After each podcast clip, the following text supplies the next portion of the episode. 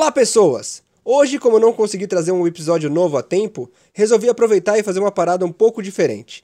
Chamei o Bruno Moscone, vulgo Enciclopédia Humana, para falar um pouco sobre as mitologias que inspiraram os episódios do Labirinto. Esse episódio aqui funcionará como um mapa para quem quiser entender um pouco mais a fundo as histórias aqui contadas. O microfone do Bruno deu umas leves falhadas, mas creio que nada que comprometa a experiência no geral. Ah, recomendo que antes de ouvir isso, que tenha escutado os dois primeiros episódios do Labirinto. Bora ouvir! Umas Vozes apresenta O Labirinto. Olá, pessoas! Sejam bem-vindos ao Labirinto e hoje teremos um episódio um pouco diferente. Já que eu não consegui gravar a tempo um episódio comum, eu resolvi pegar essa pausa que eu tive para gravar um pouco sobre os mitos que, que eu usei como como base para fazer cada história. E para isso, eu chamei um amigo meu aqui, o Bruno, que é mestre em história, né? Porque eu chamei por causa do gabarito, né? Pela, pela amizade.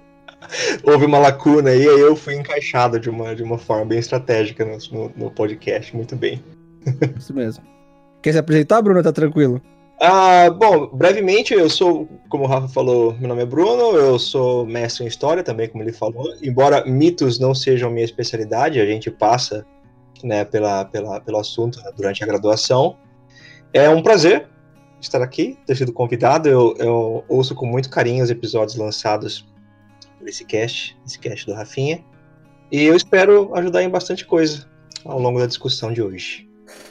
É, então, basicamente, né, a gente vai cada episódio, quando eu fiz o podcast, a ideia era trazer umas releituras de mitos. Então, Perfeito. por trás de cada episódio, de cada história, tem um, tem um mito ali regendo, né? Tipo, servindo de inspiração.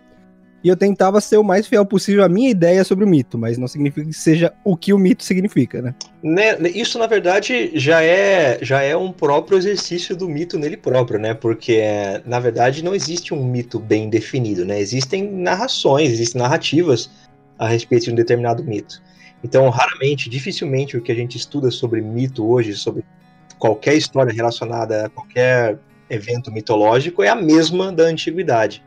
É, então, as suas é. releituras em si, em si próprias já são é, mitos, vamos dizer assim, né? Justo, é.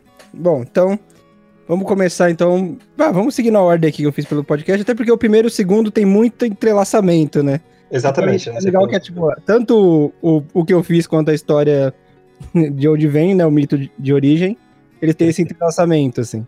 Perfeito. Primeiro, eu acho interessante, Rafa, que a gente pontue, é, é uma ideia muito interessante sua e eu acho que é muito oportuna para esse momento que a gente vive especificamente no Brasil, é, e é um pouco até corajoso de você trazer isso à tona, é, a palavra mito, né? Porque nos últimos dois anos, nos últimos dois anos, essa palavra tem sido usada torta e a direito, né? E, e da forma mais errônea possível, né? É, as pessoas, por alguma razão que eu desconheço honestamente, vincularam a palavra mito à ideia de uma coisa invencível, de uma coisa é, de proporções épicas, uma coisa grandiosa, semidivina, né? Isso. E, e, é interessante porque os seus podcasts, os seus episódios, eles eles dão uma noção bacana de como realmente um mito funciona, né? O mito ele, ele não existe como uma coisa invencível, até mesmo dentro da, da fábula, dentro da, dentro da ficção. Ele não é invencível e ele dificilmente é uma coisa sempre bela, né? É, o mito, como, quando a gente se debruça sobre essas histórias, a gente vê que geralmente eles são feios, são eventos Sim. trágicos, é. são eventos é, que evocam muito mais pela tragédia, pela dor, do que pela beleza, pela invencibilidade, pela força, né? É, muito de maldição, muito de, de tragédias gigantescas, né? Tipo, dificilmente tem uma, um final feliz tal. É, sempre é, exatamente. E, e, nós aqui no Brasil temos essa ideia do mito, né? O mito como um, um, uma, uma qualidade, né? é importante essa distinção que vocês têm feito nesses, nesses episódios, são muito importantes. Eu acredito que vocês estão fazendo um grande favor pro pessoal. Com certeza foi proposital isso, cara. Então, mas a ideia de mito, numa leitura mais, mais justa, como é que você definiria? O mito, ele não, eu não acredito que o mito ele exista como uma, assim, ele não existe com um propósito, né? É, quando você vai estudar mitos, quando você se debate sobre mitos, é, especificamente para estudar história, você estuda os mitos exatamente nesse sentido. Você estuda os mitos como algo paralelo à construção de uma sociedade. Uhum. Então eles se tornam uma, uma Ouroboros, assim. Você não sabe onde é que a sociedade começa e onde é que o mito termina. É, as coisas andam em paralelo. Então, conforme a sociedade avança, o mito também muda e se adapta. Então, a construção da sociedade depende do mito, em muitas situações, e o mito depende da construção da sociedade, em muitas situações. Né, então, uh, hoje em dia, né, os mitos perderam a carga que eles tinham, a carga política, a carga religiosa que eles costumavam ter na antiguidade e um pouco na Idade Média, e se tornaram, é, vamos dizer assim, nortes para situações específicas, muito bem localizadas. Então, nós falamos, por exemplo, é, sobre Narciso, né? Nós não, não, não paramos para pensar em Narciso como aquela história profunda de você se apaixonar por você mesmo, egoísmo, egocentrismo. Narciso, Narciso você usa para situações pontuais hoje em dia. Do tipo, meu Deus, você está sendo narcisista. Que tem a ver com, com um aspecto de beleza física só também. Exatamente, exatamente. Então, eles, o mito ele perdeu a, a, profundidade, vamos dizer assim, a necessidade de você se debruçar sobre ele para você entender as raízes de onde ele veio, o que foi que ele provocou, e se tornou mais uma muleta uhum. que possa desenvolver alguma conversa, né? Mas o mito em si próprio ele serve como base para uma sociedade e ele evolui conforme a sociedade evolui também. Evolui, evolução, claro, no sentido de passar das eras e não de aperfeiçoamento, né? Uhum. É, mas é isso, ele é uma história paralela que tem caráter religioso, caráter político, primariamente, e depois se torna muito próximo das lendas, no sentido de ele se tornar muito, muito mais específico, muito mais folclórico, vamos dizer assim. Bom, então, dito isso tudo, vamos começar do primeiro episódio, meio que ali de mão dada com o segundo, inevitavelmente, né? O primeiro episódio, o Labirinto uhum. são os outros, que é feito baseado no Eco, né, no, no toda a mitologia do Eco, e no caso o segundo, que é o Labirinto em mim, que é o Narciso, né? Então, então a ideia é contar um pouco da ideia do, do mito da, do, da Eco do Narciso. Qual era o arroba mesmo para eu marcar aqui no vídeo? Veja meus olhos, veja. Pera, pera aí que eu mudei. Eu falei isso enquanto mudava. Agora é arroba Lindenzo. Ah, maneiro, bem melhor mesmo. Chega aí que eu vou gravar. Em, em, em, contraste, aliás, com os próprios mitos que são interdependentes, né? Afinal, um causa efeito no outro. Vocês oportunamente também chamaram de Enzo e Lourenço. sim, sim, foi, foi, uma brincadeira aí, só pra, pra, manter vivo, né? Mas é bem essa ideia mesmo, tipo, é, eles se chamam Enzo e Lorenzo porque é meio que a dica já que o, o Enzo vai ser um eco do Lorenzo, né? Perfeito. Tanto que é Lorenzo, Enzo, Enzo, como se fosse um, como se fosse um eco vindo daí mesmo. Uhum. Geralmente, a mitologia, eles costuma partir de uma parada meio sempre, sempre começa de uma maldição, porque alguém fez alguma coisa e aí, e aí um deus vem e resolve intervir, tipo. Certo. Jogando uma maldição em cima tal, e, e fica essa coisa meio. Tudo é causado por causa de alguma questão mística, sabe? Exato. Aí, aí a minha maneira de ler, eu sempre acabo um pouco abstraindo essa parte mística, né? Uhum. E tentar entender o que de humano tem nessa história, sabe? Perfeito. Eu, go eu, gosto de tentar, de tentar localizar nessa história o que o que o homem tá fazendo nela, sabe? Perfeito. Pra também não eximir muito a culpa da pessoa que tá, tá jogada na história, né? Porque aí se você reduzir minimamente, você acaba reduzindo quase tudo porque alguém traiu um deus e a mulher do deus jogou um, uma maldição para se vingar. É importante dizer que é, embora vocês façam essa leitura, né, de, de buscar o que é humano e se distanciar da parte mística, da parte sobrenatural, da parte divina, é, interessante dizer que nem sempre a parte humana está completamente dissociada da parte divina. Ah, faz parte do mito a ideia fatalista, no caso, de que os seres humanos, ou os seres humanos, ou os mortais, né, que no caso do Eco uhum. nenhuma humana é, né, é uma ninfa, mas é, no caso dos mortais, das criaturas subalternas dos deuses, é a ideia de que nós não podemos fazer absolutamente nada a não ser nos dobrarmos às vontades dos deuses. Sim. Então, Sim. a própria maldição do Eco, né, que é da Eco, né, que é, é condenada a repetir tudo aquilo que ela ouve por último, da, uma, uma maldição aplicada por Hera, né, Uhum. é, uma- é a ideia de que Eco, tentando defender o amante dela, que era Zeus, o deus dos deuses, né, esposo de, de Hera, é, é a ideia de que Eco estaria apenas fazendo as vontades de Zeus, embora ela soubesse ou não disso, né? Ela estava se curvando às vontades de, Zeus e sendo um eco dele.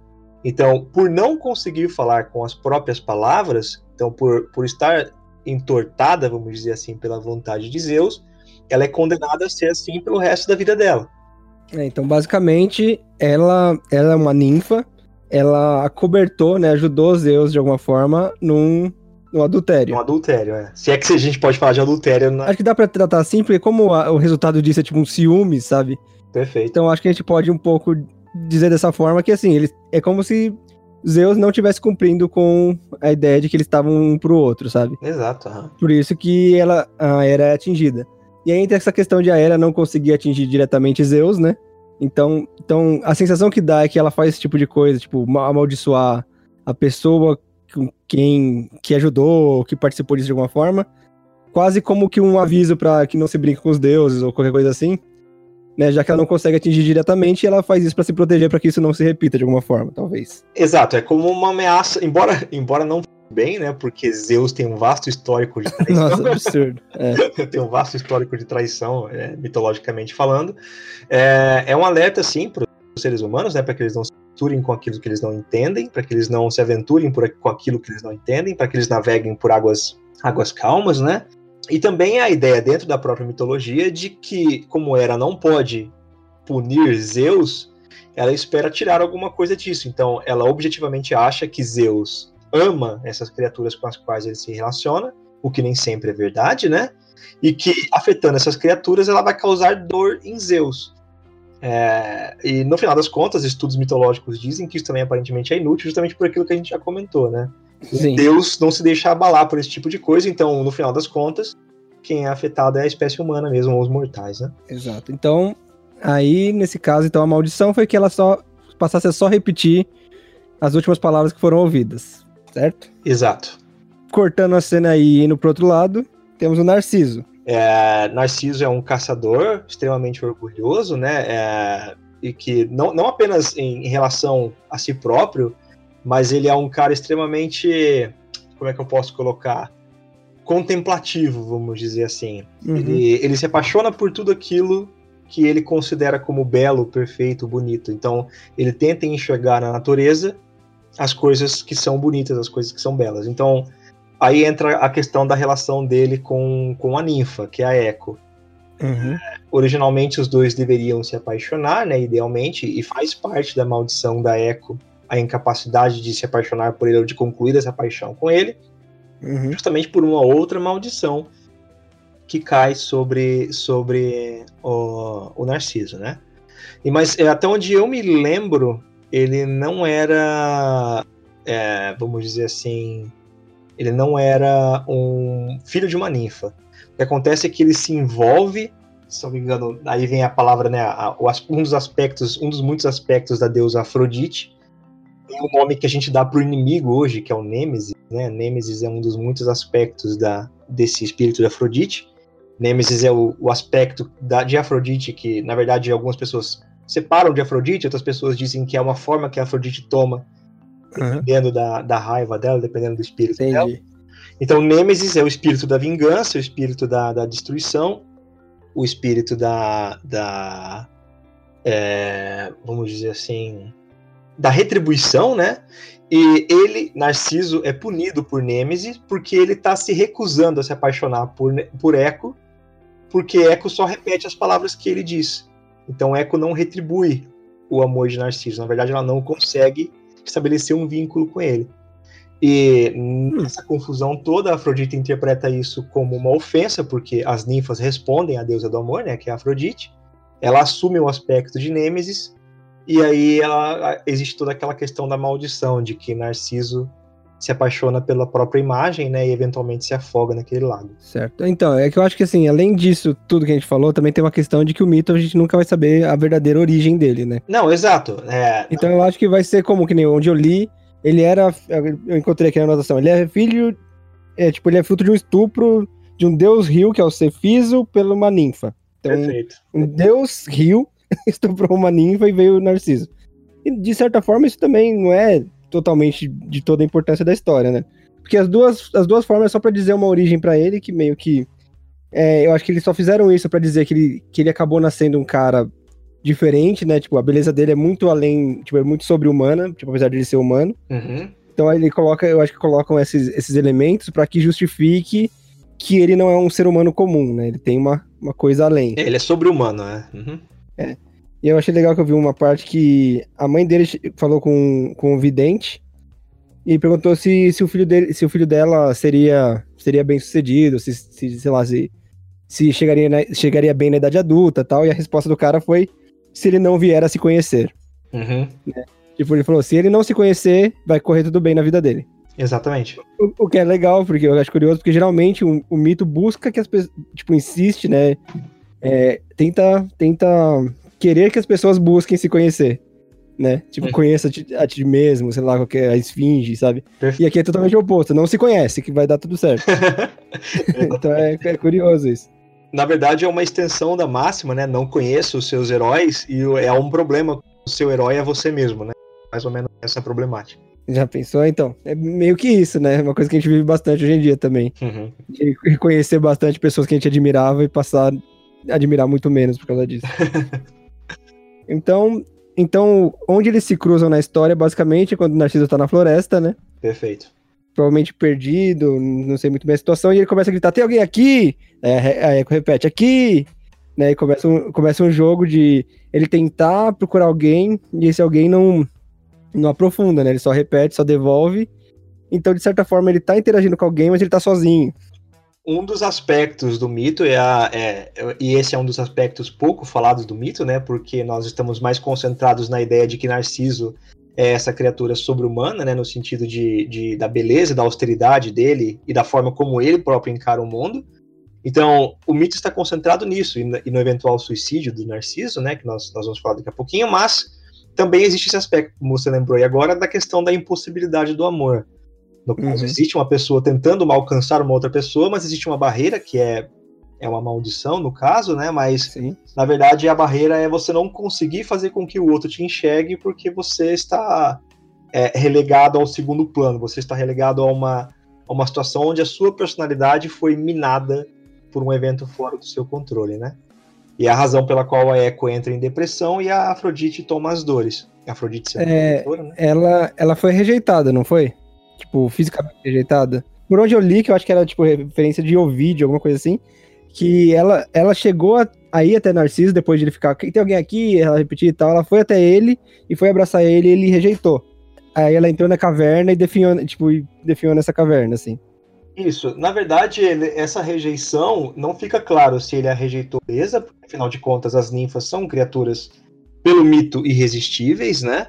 E aí não se sabe se ele teria rejeitado ela pela arrogância, do tipo, o- a ninfa não seria bela o suficiente para ele, ou É. se ele teria rejeitado porque ele não conseguia identificar uma personalidade nela. Ela se comporta para todos os efeitos de uma forma jocosa, né? Repetindo que, aquilo que ele fala. É verdade. Não É, existe pode ser uma- visto como um deboche. Exatamente, uma reciprocidade. É, aí não fica claro em relação ao mito, mas eu acredito que essa parte, a forma com a qual ele rejeita, a forma, aliás, a razão pela qual ele rejeita, ela não é muito relevante, né? Porque o importante na história é que ela é rejeitada. As É, então, razões você pelas- tem a sua, a sua possibilidade de ter a sua leitura também. né? Exatamente, claro. É, é, é uma parte, é uma parte um pouco aberta do mito, inclusive pode ter sido, sem de dúvida, foi desenvolvida ao longo das eras, né? As partes mais importantes mesmo são a personalidade de Narciso, a rejeição que existe e o fim de Narciso, né? Que é uma outra maldição, já que a gente está falando de maldições, né? Uma outra maldição dessa vez pelas mãos de Nêmesis, um aspecto de Afrodite. Aí ela, ela consegue seduzir, tipo, direcionar ele até o lago, certo? Perfeito. É, existem versões é, dessa lenda dizendo que é, Nêmesis teria amaldiçoado Narciso com mais beleza, de forma que ele teria se apaixonado por assim tão fortemente por ele próprio que um fogo teria queimado dentro do coração dele e ele teria se tornado 100% beleza, ele teria se transformado numa flor banhada a ouro, enfim. A questão do suicídio é, pelo reflexo na água, ela é posterior a essa primeira versão, na qual Narciso teria se transformado em parte da floresta, uma parte muito bela da floresta, mas ele teria perdido também a identidade humana dele, vamos dizer assim, e se convertido em uma parte da floresta, uma flor. É, a questão ou, ele, ou uma versão que ele cai na água também. Isso, a, a versão que ele cai na água é uma versão posterior é, da, desse, da versão inicial do mito. Dizendo justamente aquilo que a gente conhece, que ele teria se aproximado de uma poça de água, ele teria ouvido um chamado, ele teria se aproximado da poça de água e teria finalmente percebido o quão belo ele é. E aí, tentado pelo próprio reflexo, ele teria se apaixonado por aquele reflexo. E aí é uma contraparte daquilo que você disse agora há pouco. É a maldição de, no final das contas, é, o ser humano, ou mortal, se ver condenado a só poder se apaixonar por ele próprio. Então não existe mais ninguém com a qual aquele ser humano consiga se relacionar a não ser ele próprio. Algumas pessoas uhum. hoje em dia, no mundo contemporâneo, enxergariam isso até como um ponto positivo, né? Que existe também aquela ideia de que o mais importante é você se apaixonar por você próprio antes de se apaixonar pelos outros, né? Mas acho eu acho que, é, acho que essa história diz muito sobre o extremo também, né? Exatamente, é. Tipo, a, a Echo é muito, é tão o outro, tão o outro que ela é, ela é um, ela é um eco, né? Ela é uma repetição, uma resposta do que o outro traz, assim. Perfeito. E, e no, no, no outro lado, o Narciso, ele é tão ele que ele acaba perdendo contato com o próximo. Uhum, uhum. Então, acho que se a gente pensar sobre o equilíbrio, seria, eu acho que, o, o ponto mais central dessa história aqui, né? Perfeito. E é importante lembrar também que, independente das versões, né, e essa flor seria, no caso, a, a representação contemporânea, vamos dizer assim, depois da morte de Narciso, ou melhor, do desaparecimento dele, né, que ele afunda no rio, some, então efetivamente não há um corpo encontrado, né, a, a flor seria a representação de Narciso, uma coisa que as, que as ninfas e Afrodite teriam oferecido à natureza depois do sacrifício de Narciso, do suicídio dele, né. É, então, mas eu acho que isso resume bem a ideia, porque uma vez pensando nisso, essas histórias que eu contei no labirinto, no caso, eles ganham um certo sentido, né? Ele... Não, é extremamente, é extremamente. Você tem a primeira história de, de um, um rapaz que, na verdade, ele aparentemente não tem nada, né? E aí, motivado por coisa maior, um, uma pessoa que ele enxerga como um deus, ele, ele se vê amaldiçoado, se amaldiçoado, não, ele se vê condicionado a participar daquele mundo. Ele se uhum. envolve com aquele mundo que, na verdade, foge do controle dele, né? Porque é um mundo absolutamente diferente. E aí ele se, se, se torna amaldiçoado nesse princípio. Ele se torna mais um, né? Alguém Sim sem uma identidade, alguém sem uma voz, alguém que está amaldiçoado a repetir aquilo que já está consolidado, porque é a fórmula do sucesso. É, então, basicamente era isso. Ele, é, a, minha, a minha sugestão é. Assim, eu não, eu não penso muito moralmente o que a história pode significar, porque isso aí cada um lida, né? Mas basicamente, assim, ele era uma pessoa que ele tinha uma grande personalidade, ele tinha um jeito muito muito pessoal, muito único de lidar com as coisas. Ele era um fotógrafo, ele era um artista, né? Perfeito. Então, então ele tinha essa coisa dele, ele tinha uma visão de, muito, de mundo muito específica. Sim. Só que ele, junto com isso, ele tinha a frustração de não ter uma recepção boa. Perfeito. Né? Tipo, num tempo contemporâneo, a gente sabe que, que existe uma máquina que, que tenta fazer as coisas se manterem dentro de um certo padrão para que isso fique sendo mastigado e passado. Literalmente um algoritmo, né? É, então, exato. Então, então, muito difícil algo de fora entrar nisso e conseguir se consolidar de alguma forma, né? Perfeito. E isso é, é um paralelo que você pode fazer com, ainda pegando carona na, na essência. Nós temos essa série, né? E é um livro também, o Neil Gaiman fez, Os Deuses Americanos, né? Onde a internet é literalmente um deus pelas razões, é, pelas razões das quais a gente não conhece como funciona um algoritmo de internet, né? Ele age uhum. a despeito da nossa vontade e acima de nossas cabeças, a tecnologia. Então é mais ou menos assim, vocês fizeram esse paralelo muito bem também. É a ideia de uma é, coisa que foge do seu. Eu não, eu não, conheço a série ainda, mas agora fiquei curioso. É, não, é muito boa, eu recomendo a série e o livro, eu recomendo fortemente. É, são paralelos muito bacanas, assim, a ideia de é uma coisa tão grandiosa que você faz parte, você entra, você ganha o poder, mas em troca da sua identidade. E foi basicamente o que Echo fez. Sim, é, então, e, assim, na minha visão, assim, uma coisa que eu, que eu, onde eu me distancio um pouco da ideia do mito é ele literalmente tem uma escolha antes de acontecer. Exatamente. Né? Uhum. Porque, porque o mito tem essa coisa de Deus, que é, que é onde eu falei que pra mim eu distancio um pouco, porque eu não queria, tipo, jogar o acaso ou colocar, ou tipo, transferir a culpa da escolha. Eu deixo na mão do personagem e ele decidiu que para ele, naquele momento, seria mais interessante é, ecoar o Narciso e. Você parte de baixo para cima e não de cima para baixo. Então não foi. É, era alguém tomando. assumindo das próprias. É, das próprias... Eu não sei que, eu, que, eu, que a gente chamasse de o Deus, aqui no caso, uma construção social, né? Que basicamente é onde ele.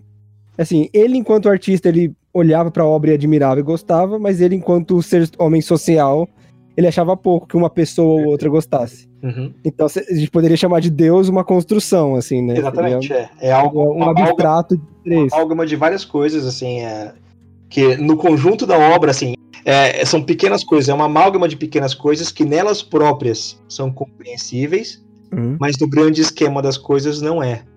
Então, eventualmente se torna um deus, né? Uma coisa que foge do controle. Você entra no barco, mas você não tem a dimensão de onde esse barco vai parar. Você perde o controle do seu próprio crescimento ou da sua própria queda, né? E aí, do ponto de vista da segunda história, que é o, o Lorenzo, né, né? Uhum. Que é o Narciso, ele já começa do sucesso, né? Ele, tipo, ele já é o cara bonito, ele já é o cara famoso. Sim. Uhum. E a minha questão nessa história pra trazer o Narciso mesmo, é, é, tipo assim, quando você tem o um Instagram, é inevitável que você já tenha contato consigo mesmo, né? Você se vê, você grava um vídeo olhando pra si mesmo e tudo mais. Perfeito. A minha, eu só, eu só inverti aí o caso de ele perceber como é que as pessoas percebem ele, entendeu? Uhum. Porque assim, ele se ama, isso aí não tem dúvida em momento nenhum. Uhum. Mas ele sempre se achou muito amado.